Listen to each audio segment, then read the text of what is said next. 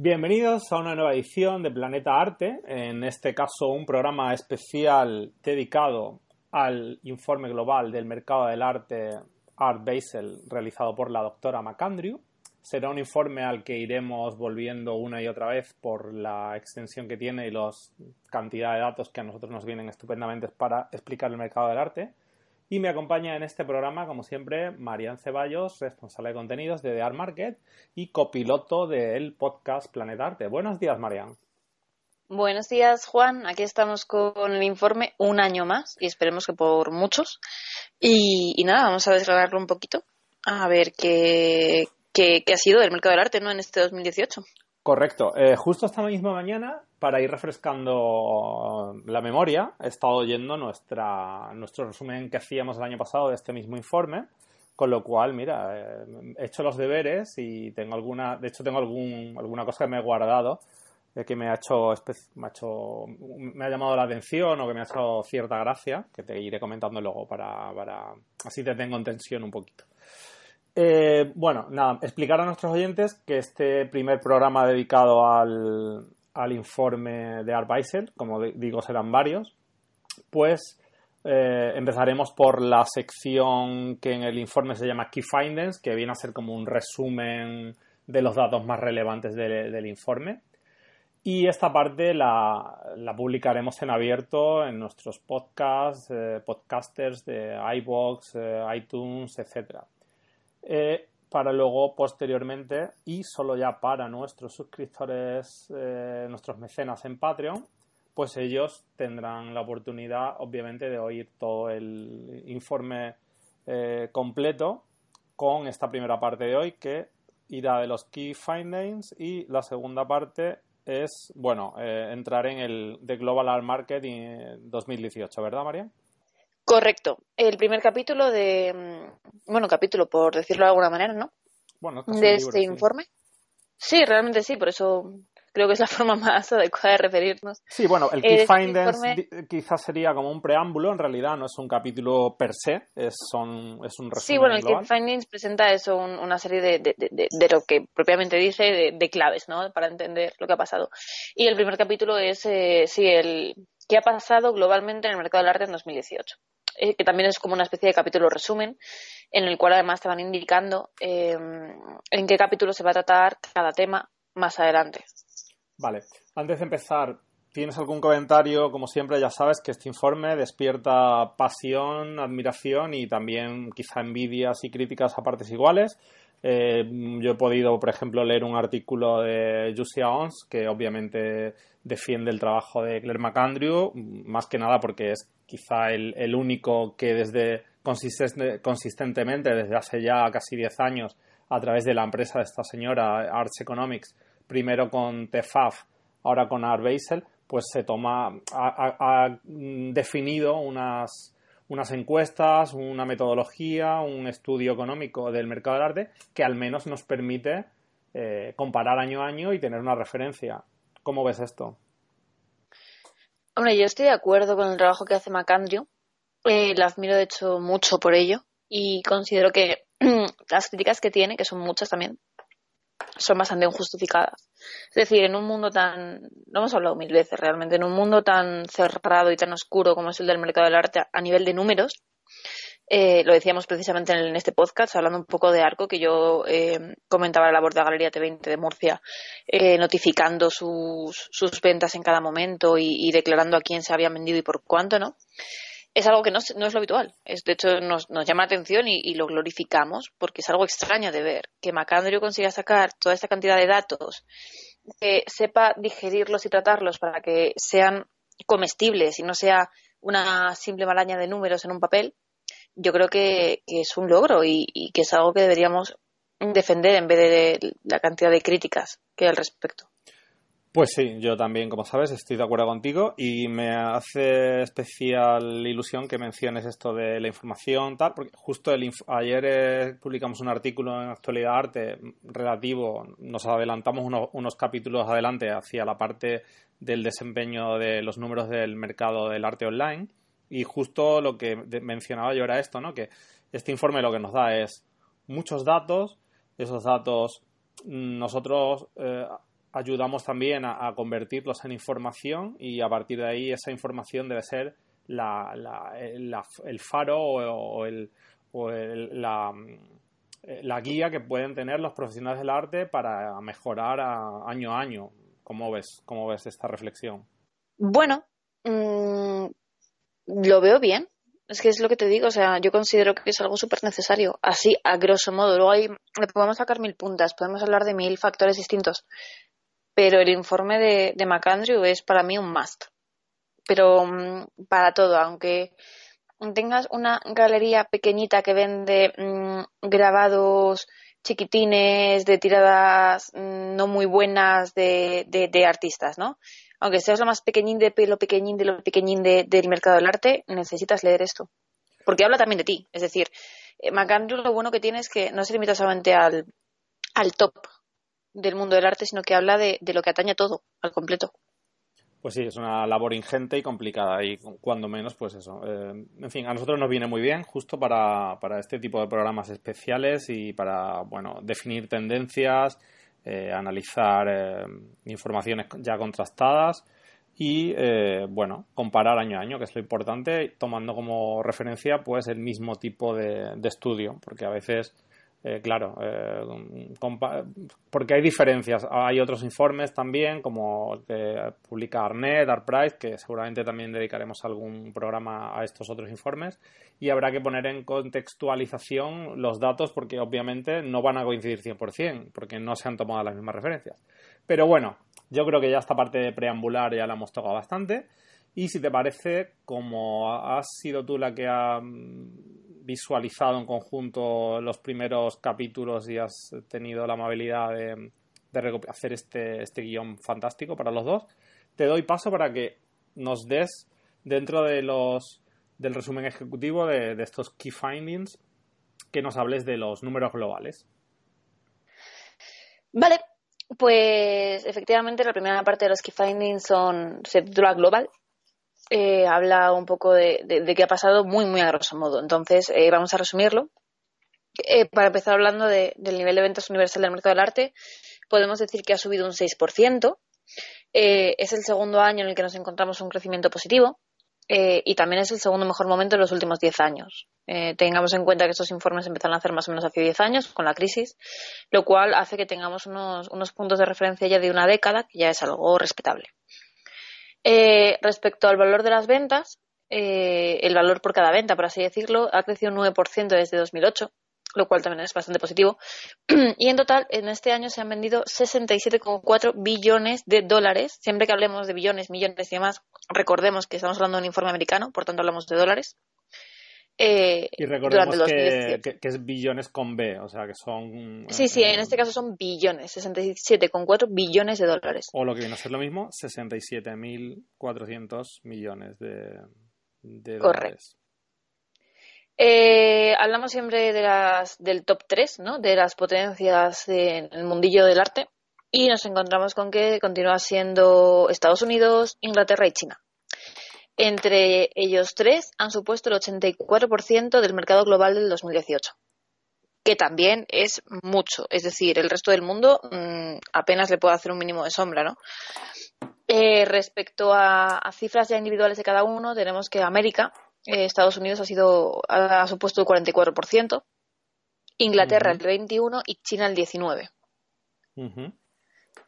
Inglaterra y China están ahí ahí, casi siempre suele ocurrir y, Estados Unidos desde hace ya eh, varias, varios años, ya veremos desde cuándo, lo especifican más adelante, eh, se posiciona en el top 1. Vale, mm, ¿Me permites un par de puntualizaciones para que vaya así un poco dándote el toma y daca? Mm, claro. Sí. Bueno, simplemente tú lo has dicho, estos tres mercados dominan el, el mundo, como si fuera aquí una, una peli de, de superhéroes. Y lamentablemente, pues España sigue justo donde la dejamos, eh, en el 1%. Esto es algo también que, debemos eh, hacerlo mirar, porque, y de hecho, hoy también he leído un artículo que ha utilizado este informe. Creo que era, bueno, no quiero dar la referencia mal, pero la, idea global era que, sigue siendo un mercado complicado el nuestro a la hora de, de vender arte. De ahí que nuestras grandísimas obras de nuestros grandísimos artistas, lamentablemente, se tienen que vender muchas veces fuera, ¿no? Y luego creo que tienes aquí apuntado en tu guion, te lo avanzo ya también si quieres decir algo, que esta pugna entre UK y China y tal, quizá, bueno, es que hablar por hablar, te iba a comentar por el Brexit, pero realmente no sabemos si va a haber Brexit, si va a ser hard, soft se detalla, o, no va a ser o no va a ser. Más, pero más, más adelante McAndrew detalla todas las dudas sobre el Brexit, eh, qué opinan ahora mismo los expertos, qué opinan los dealers, qué opina el mercado secundario, ya lo veremos. Claro, no, pero me refiero que en este momento quizás se estaba haciendo desde la perspectiva de que dábamos por hecho que el Brexit va a ocurrir, pero es que estamos en un momento que ya no sabemos qué va a ocurrir. O sea, que no sé, no sé si tiene contemplado el informe escenarios A, B y C. Creo que sí, pero bueno, lo, iremos viendo de este bonus. Eh, bueno, como comentaba, América ha vendido 29,9 billones de dólares, lo cual es un récord, es decir, es el año que más ha vendido. Eh, Inglaterra ha presentado un año bastante fuerte, ha tenido un 8% de subida y, ha generado 14 billones en ventas. Todo esto pese a, precisamente lo que comentábamos ahora, el tema del Brexit, que mm, yo realmente, bueno, ya lo veremos, pero no sé si nos afecta más a nosotros o a ellos. Quiero decir. Buena pregunta. Eh, son 14 billones y es la segunda potencia mundial del mercado del arte. Es decir, mm, no sé si va a ser peor para Europa que se vayan o que se queden. Pero bueno, eh, respecto a China, ha vendido 12,9 billones y ha bajado un, un 3% en este caso. Vemos un, pequeño, una pequeña bajada en el mercado chino. Eh, pasamos ahora con los dealers, Juan. No sufrimos. Muy bien, bueno, pues eh, seguimos con los grandes números que a veces son mareantes. yo creo que aquí la lectura es que bueno, el mercado de los eh, anticuarios y galeristas eh, se entiende que ha generado 35,9 billones eh, en ventas. Esto supone un 7% de, de subida respecto al año pasado, ¿vale? Y bueno, eh, en la eterna lucha entre qué mm, sector genera más eh, al mercado del arte, si es el, el sector primario o el secundario, pues vemos que sigue liderando como es habitual en los últimos años, con una pequeña, una cierta ventaja, ¿no? Eh, pues el mercado de los, de los dealers, creo que está, es el 54% de las ventas, no sé si me quiero decir en proporción entre lo que es eh, eh, la venta secundaria y la primaria. Y eh, bueno, yo creo que también otra cosa interesante a destacar en, la parte de, los dealers es que hay una tendencia que las grandes galerías, las megagalerías, aquellas que facturan de, de, 10 a 50 millones de, de, dólares, pues estas son las que crecen. Y sin embargo, las más pequeñas, las que tienen ventas en torno a los 250 mil dólares, pues tienen una fuerte bajada del 18%. Eh, ¿Esto cómo, cómo, lo ves, María? Porque es algo que se viene hablando mucho, ¿no? De, de, cómo... Llevamos años ya. Sí. De la crisis, de la llamada crisis de las mid-side galleries. Exacto, o sea, las, las galerías Están cerrando, sí, claro, siguen cerrando, siguen hundiéndose y solamente está triunfando eh, las grandes galerías. Y ahí siempre lo hemos mencionado. Nosotros creemos que, más que apostar por eh, las, la interminable eh, o sea, estar en todas las ferias internacionales con el dispendio que esto supone, yo creo que muchas galerías deberían plantearse mejorar todo lo que es su desempeño online, aparte de cuidar lo básico, ¿no? que son los artistas, eh, la propuesta de valor artística que tengan, etcétera, ¿no? Entonces, en este hilo, eh, algo que me llama la atención, porque estamos hablando hasta ahora de, números no espectaculares, pero oye, subiendo respecto al año anterior, lo cual no está nada mal. Y encima, como tú has dicho, ¿no? siendo los segundos mejores resultados de, desde que se hace el informe de los últimos 10 años, ¿no? Pues eh, hay una cosa aquí curiosa, que es que entre en una encuesta que se ha realizado a los galeristas, el 29% cree que venderá menos eh, que, el año anterior, ¿no? Entonces, esto denota que hay cierta preocupación en el sector de, a corto plazo, ¿no? Porque en, el informe del año 2017 el, el 58% esperaba mejorar ventas y ahora eh, pues hay un porcentaje más pequeño eh, o sea, un porcentaje grande espera, espera vender menos, ¿no? Lo cual es curioso. Y, y nada, eh, otro punto importante es en, relación a, los nuevos compradores.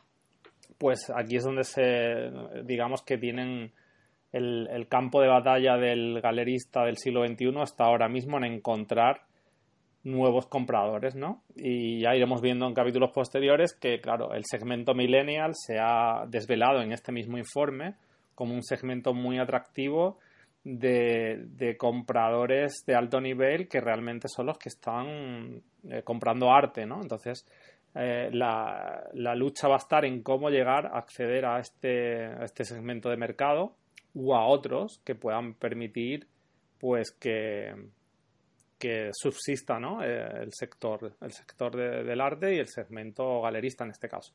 Y luego un último dato que viene a, dar consistencia a lo que decíamos, ¿no? que aquellas casas de suba, aquellas galerías, perdón, con ventas de menos de un millón de, de dólares, pues recibieron un 32% de ventas de, nuevos compradores. Bueno, entonces en este caso la lectura es positiva. Claro, la lectura es positiva, es decir, implica que aquellos que sus ventas totales anuales son de menos de un millón de dólares han recibido, o sea, de esas, de esas ventas, el 32% han sido de nuevos compradores. Es decir, que parece ser que los nuevos compradores eh, se enfocan bastante en galerías y, centros de venta mid-size, lo cual es algo positivo dentro de esta bajada tremenda que han tenido este año.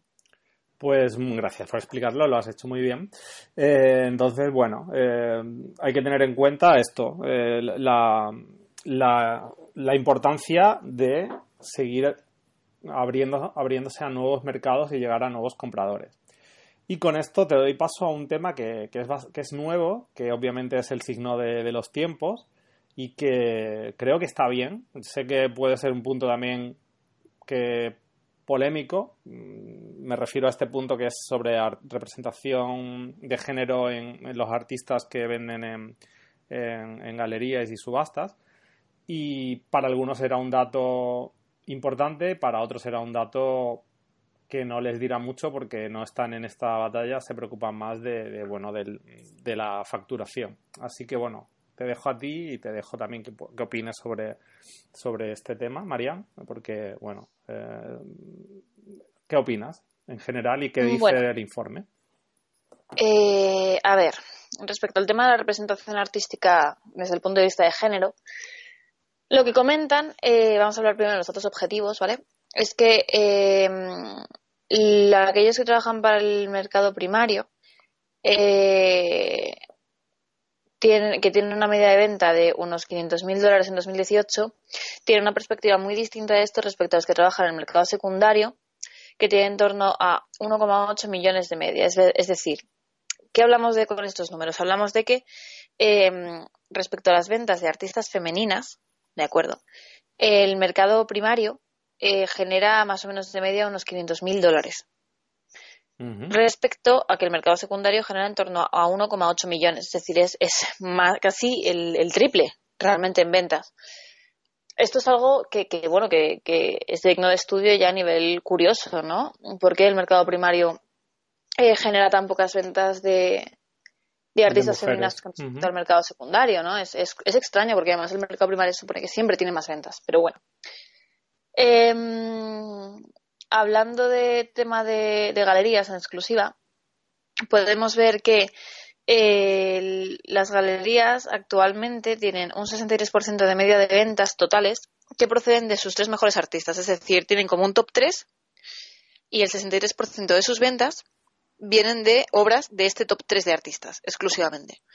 Mientras que eh, dentro de este top 3 siempre hay uno que sobresale más y el 42% de esas ventas eh, pertenecen a este, a este artista. Eh, yo creo que es algo, es algo a destacar porque esto puede afectar al tema de la representación de género desde el punto de vista de que si las galerías tradicionalmente ya se apoyan en artistas masculinos em, que además le generan este tipo de beneficios, es decir, solo con tres de sus artistas ya cubren más de la mitad de las, de las ventas anuales y dentro de ese más de la mitad, un solo artista ya se hace casi, pues prácticamente es como si un artista solo se hiciese ya un cuarto de las ventas de esa galería. Si ya tienen e, esos buenos resultados, no, no prueban con otro tipo de cosas. Después, em, em, el 36% de, de las artistas eh, de, de, estas galerías en 2018 eran mujeres, solo el 36%. Y sus ventas, las ventas de este 36% de mujeres, supusieron un 32% del total, lo cual es un, es un dato muy positivo.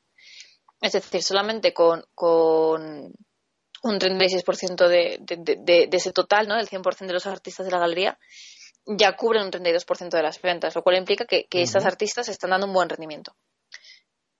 Y después, eh, las galerías grandes del mercado tienden a representar a menos artistas femeninas. Se considera que las que venden en torno a un millón al año eh, más o menos tienen una media del 38% de mujeres, o sea, de, mujeres artistas, mientras que los que venden más de un millón tienen un 35%. Y al mismo tiempo, los que venden más de 10 millones, es decir, las galerías más grandes, tienen tan solo un 28% de mujeres artistas. Yo esto personalmente lo achaco al hecho de que es cosa de de eso de la comodidad, ¿no? De ya tener una alta gama de artistas que tengan un buen rendimiento y no tener hueco no querer hacer hueco a, artistas con, otro tipo de, currículum. No sé qué piensas tú al respecto, Juan.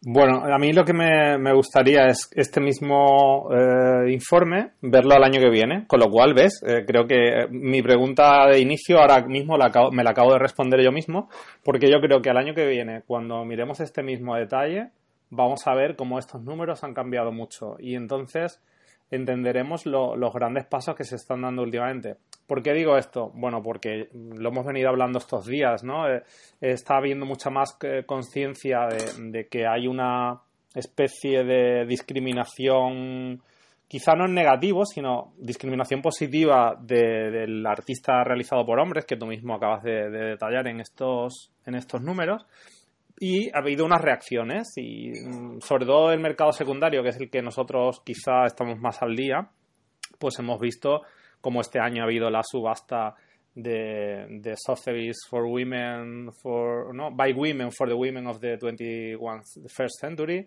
También tenemos la iniciativa en España de, de Fernando Durán, que presentó un catálogo con paridad de artistas masculinos y femeninos se ha batido eh, el récord de, artista femenina viva con Jenny Saville.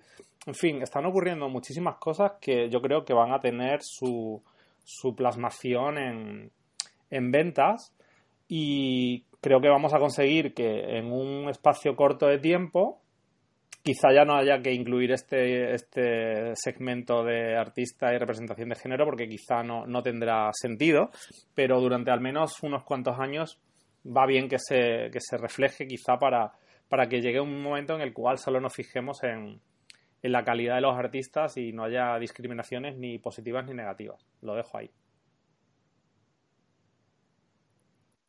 Bueno, yo es que creo que eso que te digo hasta cierto punto me siento un poco repetitiva con este tema porque lo hemos hablado ya tantísimas veces. Creo que el, el, el, el punto culmen lo que deberíamos aspirar es precisamente a que llegue cuanto antes ese momento en el cual no haga falta, no sea necesario, sea algo normalizado, algo, no sé. Claro, pero que no haga falta conmigo y yo soy el primero que te lo he dicho en alguna ocasión, ¿no? Ya me, me ha sorprendido, pues eh, eso, ¿no? Eh, cuando ves los datos fríamente, darte cuenta de, de el relativo poco peso que han tenido las mujeres artistas en, los últimos años, lo puedo entender en, el arte de hace siglos, obviamente, pero en, ya entrados en siglo XX, siglo XXI, y con la cantidad de mujeres artistas, no sé, puedo pensar en una Frida Kahlo inclusive, o, o, Tracy Emin en los últimos, en los 90 y tal, como para que realmente hubiera tantas diferencias, ¿no? Entonces está bien que, bueno, se hayan explicado y ya está. O sea, también eh, tampoco quiero que esto se convierta en, en bueno, eso, en, que tengamos que mirar el arte de otra manera según si viene de hombres y mujeres. Es más, tener conciencia y, aprender de por qué ha ocurrido y a partir de ahí, pues normalizarlo y ya está. Estoy totalmente de acuerdo contigo. Gracias. es que es la, es la, perspectiva lógica bajo mi punto de vista, pero bueno. Bueno, pues te toca eh, lo que yo creo que una, bueno, de hecho te van a tocar los dos temas que yo creo que tocamos más, que es subastas y el siguiente que te va a tocar a ti es el online. O sea, que adelante, pues disfruta.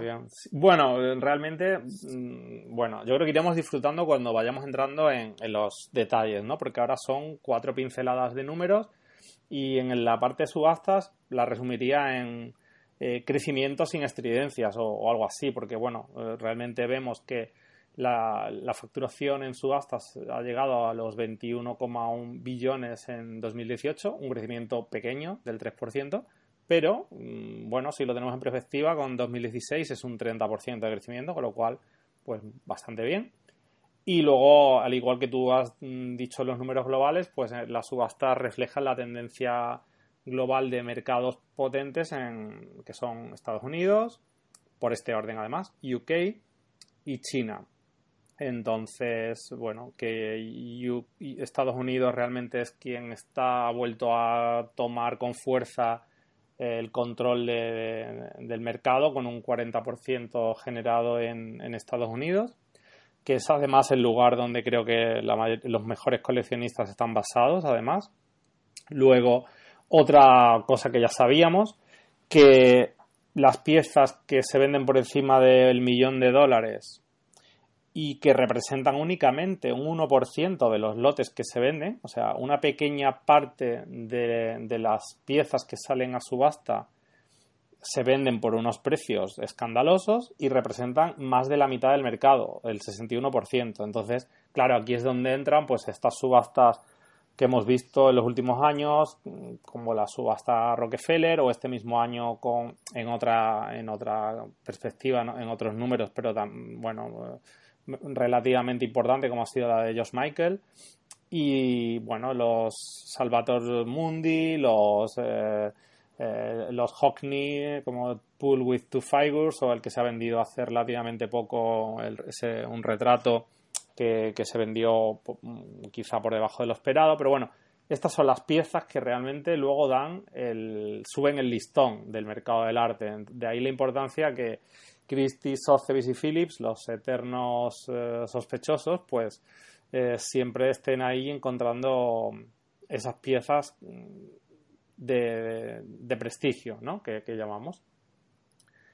Y bueno, como último dato, algo que también ya sabemos, que es que el arte de posguerra y el contemporáneo es el que suele dominar, mm, en este caso, pues generando 7,2 billones de dólares y con un crecimiento del 16%, que está por encima del crecimiento que hemos, que hemos dicho. Y yo creo que, que nada más en, estos key findings ya tendremos tiempo de, desgranar todo lo que es el mercado de las subastas pues de, en más detalle. Y te doy el paso a las ferias. Bueno, respecto a las ferias, eh, podemos hablar un poco primero del volumen de ventas, ¿no? Eh, se estiman en torno a 16,5 billones en 2018, lo cual implica que ha crecido un 6% respecto al año anterior. Eh, es una cifra positiva. Em, respecto al volumen de ventas que se hace del mercado primario en las ferias, podemos decir que ha aumentado desde menos de un 30% en 2010 al 46% actualmente en 2018. Respecto a eventos internacionales, em, encontramos un 31 frente a un 15, o sea, un 31% de ventas en los eventos internacionales frente a un 15 en las ferias locales o nacionales de cada, de cada país, ¿no?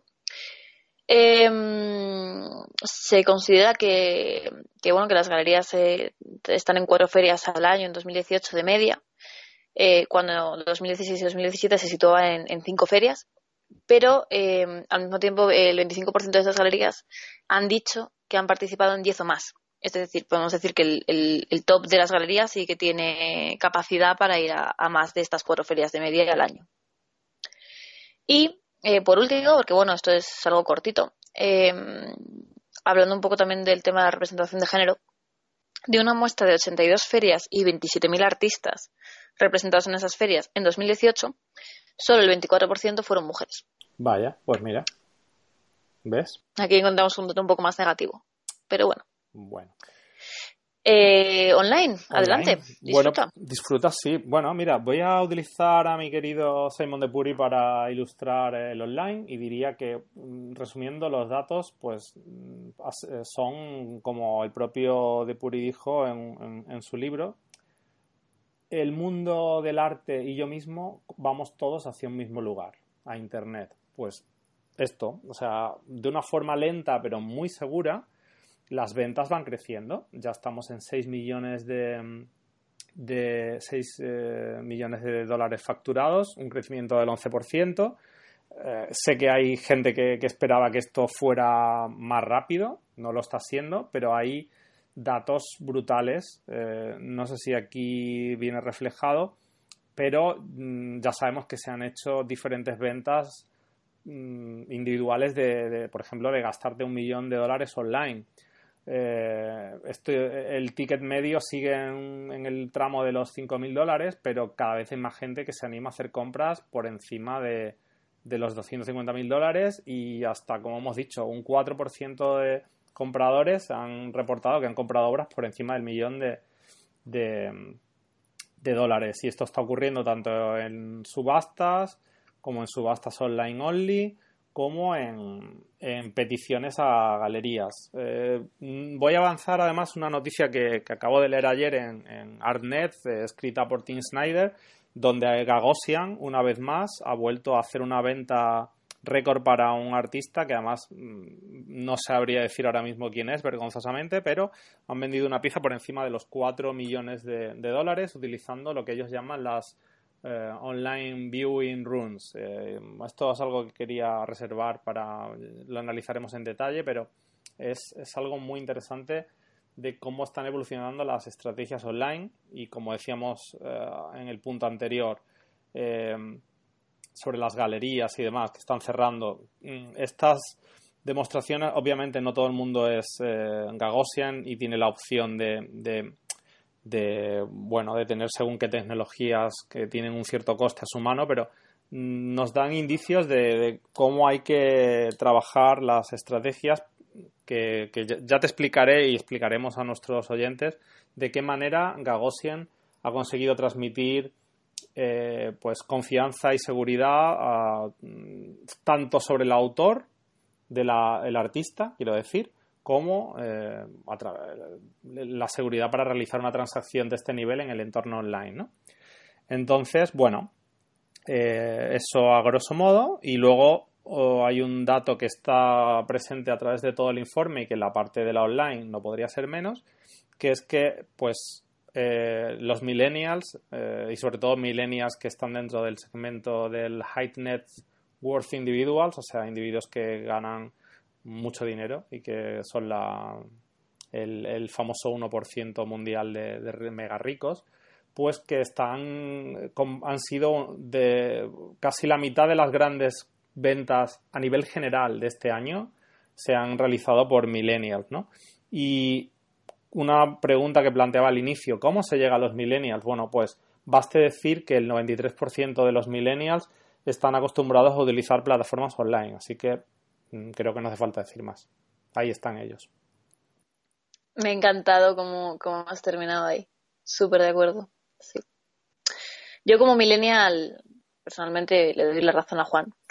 Mm, es una, una muy buena forma de llegar hasta nosotros el utilizar las redes sociales. Sí, y ahora, perdona porque acabo de acordarme que te planteé un, una, te dije que, te iba a tener nerviosa, que hoy algo, he estado oyendo el, programa de hace justo un año y me ha hecho mucha gracia porque eh, cuando hablábamos de precisamente de plataformas, de Invaluable en concreto, de lead bidding, eh, hay un momento en que tú dices como, también se puede pujar por teléfono, pero es muy complicado. y realmente eso demuestra muy bien también cómo funciona un millennial. Llamar por teléfono le resulta muy complicado, es muy difícil y pujar por teléfono es muy, muy, muy, muy, muy. Es algo que, que bueno, que, que, mejor hacerlo online, vaya, mejor ir a, hacerlo a, través de. Yo es que. Pero realmente. Desde mi punto de vista, eh, me es mucho más fácil entrar en Valuable y pujar que tener que llamar y, y, estar pendiente de que tengan que devolverme la llamada, de andar hablando en vez de tú a saber qué idioma con la casa de subastas de turno, con lo fácil que es entrar a internet y dar un clic. No, no, yo coincido contigo, pero que me ha hecho gracia como lo has planteado porque ah, realmente para mí también es verdad. Yo soy una persona que para mí es mucho más sencillo mandarle un email a alguien que llamarla, lo, lo confieso. O sea, soy mucho más textual en ese sentido y, y más de interactuar a través de online que de coger un teléfono. Parece que hay un hay una barrera, ¿no? Eh, pero eso es algo más intrínseco mío, pero eh, veo que en tu generación además es algo también eh, aprendido, ¿no? Que es más fácil interactuar a través de un WhatsApp o a través de, una plataforma que, llamar, que es algo como difícil, ¿no? Pero bueno, esto también para que se hagan una idea nuestros oyentes profesionales de, por qué tienen que estar en el mundo digital si quieren llegar a, a estas nuevas generaciones, nuevas y viejas. Sí, totalmente de acuerdo.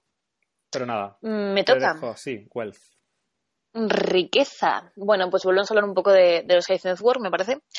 Em, mm, habla aquí McAndrew de que en la gran mayoría de los estudios que se ha hecho a coleccionistas americanos, em, la gran mayoría de, de, esos coleccionistas tienen más de 50 años. Y eh, mientras tanto, o sea, en, un poco en contraposición, ¿no? Los estudios de coleccionistas eh, High Net Worth también, eh, que se han realizado entre Arts Economics y, UBS para este informe, muestra que en Asia eh, hay un variado perfil de edad, mientras que en Singapur el 46% de los coleccionistas son de la generación millennial y eh, pasa lo mismo en Hong Kong con el 39%. Eh, lo cual reivindica un poco lo que vamos a comentar. Mm, venid a nosotros, comunicados con nosotros, porque en muchos puntos del mundo eh, es la generación millennial quien ahora tiene, tiene esa voluntad coleccionadora. Después eh, se comenta que precisamente esta, esta generación tiene, es más activa que los demás, eh, con un 69% de compras de bellas artes y un 77% de artes decorativas entre 2016 y 2018 se habla también de que el 16% de los High Net Worth gastaron más de un millón de dólares en obras de arte entre 2016 y 2018 y que de, de, estos grandes compradores, de más de un millón de dólares, eh, el 45% eran millennials. Y después hablan de que eh, si bien en, eh, tradicionalmente es más fácil o, está más asumido ¿no? el comprar en galerías y casas de subastas, en Asia eh, se está fomentando mucho las ferias. Entre el 92% y el 97% de los coleccionistas de Hong Kong y Singapur compran antes en ferias que en otro tipo de, comercios artísticos. Mira tú, curioso. Son pequeñas curiosidades, no sé, pues les gustará poder ir y... A ver, yo hasta cierto punto lo veo como... Es una comparación un poco graciosa, ¿no? Pero es como cuando las madres de... En mi caso, ¿no? Eh, me compro, yo qué sé, unos vaqueros por internet y llega eh, diciéndote, no, no hagas eso porque no te lo has podido probar, no lo has visto en persona, no sabes qué tela tiene, qué calidad, que no sé qué, que no sé cuántos. Nosotros quizá ya estamos muy acostumbrados a, a comprar de otra manera, ¿no? O a ir buscando y rastreando incluso entre catálogos internacionales por las piezas que queramos y quizá los asiáticos prefieran llegar a una feria y elegir algo que hay allí lo ven en el momento, ven la calidad, ven la conservación, ven, ven todo, tienen allí la obra y no tienen que andar buscando entre galerías y casas de subastas de todo el mundo. Llegan allí, tienen un muestrario de las más importantes, hmm. compran y se lo llevan a su casa. Bueno, y también seguramente hay una componente social y cool y que, bueno, ya sabes, selfies y postureo, que todo esto también obviamente tiene su peso y no hay que olvidarlo igual que en las subastas, ¿no? Siempre hemos dicho, no, no creemos que las subastas vayan a desaparecer, simplemente que eh, se va a reservar eh, la, sala de ventas para aquellas piezas, aquellos catálogos que realmente tengan la capacidad de atraer a gente a estar ahí, a socializarse, a, disfrutar de un evento. Y para otras piezas de otro nivel, pues el online es el lugar más adecuado. Esa es mi opinión. Yo opino como tú una vez más. Muchas gracias. Pues creo que me toca el tema último del, resumen ejecutivo, que sería el impacto económico del mercado. Y bueno, hay datos que aquí, por ejemplo, pues mira, son más prometedores. Eh, se estima que en 2018 son 310.700 los negocios que trabajan en el mercado del arte y las antigüedades a un nivel global y esto genera un, em, pues cerca de 3 millones de, empleos, lo cual pues está bien, creo. Realmente habría que ponerlo en contexto con otras industrias, pero parecen datos interesantes. Y aquí eh, volvemos al tema de la brecha de género. Eh, resulta que aquí sí que parece que, el mundo de, las casas de subastas, pues el 65% de las trabajadoras son mujeres. Y en, las... me parece lógico, pero me parece lógico porque si te das cuenta, hay muchísimas mujeres en las casas de subastas con las que nosotros trabajamos. Sí, sí, sí, es cierto. Mira Durán, mira Retiro, hay un montón de mujeres. Sí, sí. Entonces, bueno, eh, pues eso, eh, vemos que, se generan bastantes empleos, que se, impacta positivamente en la sociedad, pues eh, generando también, favoreciendo otras industrias como las turísticas. Y otro dato que me parece muy importante y que viene a explicar quizá por qué hay algunas galerías que están atravesando dificultades, es que dice que la mayor área de gasto está en las ferias de arte, donde se gastaron 4,8 mil millones a 4, casi 5 billones de dólares se han gastado, y esto es un incremento del 5% respecto al año anterior, para estar en, en el, um, bueno, en ferias, ¿no? Y la segunda área donde más se invierte es en publicidad y marketing, lo cual me parece totalmente normal, y aquí son 3,2 mm, billones de dólares, un incremento del 12% pero estoy muy seguro de que este gasto de marketing y tal, sobre todo está ocurriendo en, empresas muy top y también en acciones muy punteras. Eh, realmente el marketing digital es mucho más balanceado el gasto, seguro. Y nada, yo creo que con esto ya hemos dado una visión muy, muy, muy, muy global del mercado. Invitamos ahora a nuestros eh, oyentes Patreon a seguir disfrutando de, del capítulo 1 del mercado global del arte en 2018 y invitamos también a nuestros eh, oyentes habituales a que vayan a Patreon, se suscriban y, accedan a diferentes contenidos como por ejemplo todo el resumen que hemos hecho del, del libro del subastador de Simon de Puri, otros informes que hemos desglosado punto por punto el año pasado y más cosas que vendrán que se apunten, ¿no, Marian? Necesitamos suscriptores para, poder seguir ofreciendo. Mm, no solo es que necesitamos suscriptores, es que los contenidos de Patreon son súper chulos. Por eso, por eso, y que queremos seguir mejorando y haciendo muchos más eh, contenidos de alta calidad y para eso necesitamos pues, Yo solo digo que si vuelvo, si vuelvo a entrevistar a, a Javier Guardiola, voy a subirla solamente a Patreon para que toda la gente que ha leído esa entrevista y que ha escuchado esa entrevista, que ha sido mucha, se vean obligados a ir. También. Lo veo una estrategia de marketing. Sí, sí, no, bueno, eh, realmente hay gente muy interesante con la cual hemos ido hablando y que, esperamos poder volver a hablar, como de hecho, pues querría mm, entrevistar de nuevo a, a Jussi Ons porque tuvo la oportunidad de estar la semana pasada en Londres eh, cuando eh, Claire McAndrew presentó los datos de, de Art Basel.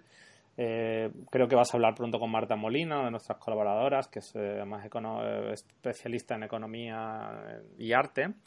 Y, bueno, evidentemente, también, mira, otra interesante sería hablar con, la gente de Arte Informado, que acaban de publicar hoy un justamente sobre Art Basel, pero mirando los datos de, de Iberoamérica. Y han sacado unas conclusiones que me han parecido muy interesantes y que, eh, ya que lo han hecho, no estaría de más hablar. En este caso es uno de los editores de, de Arte Informado, pero yo creo que a través de Carlos Guerrero podríamos acceder. En fin, o sea, nosotros, nuestro programa tiene las puertas abiertas para toda la gente que tenga algo que aportar en el mercado del arte. Y con esto despedimos y...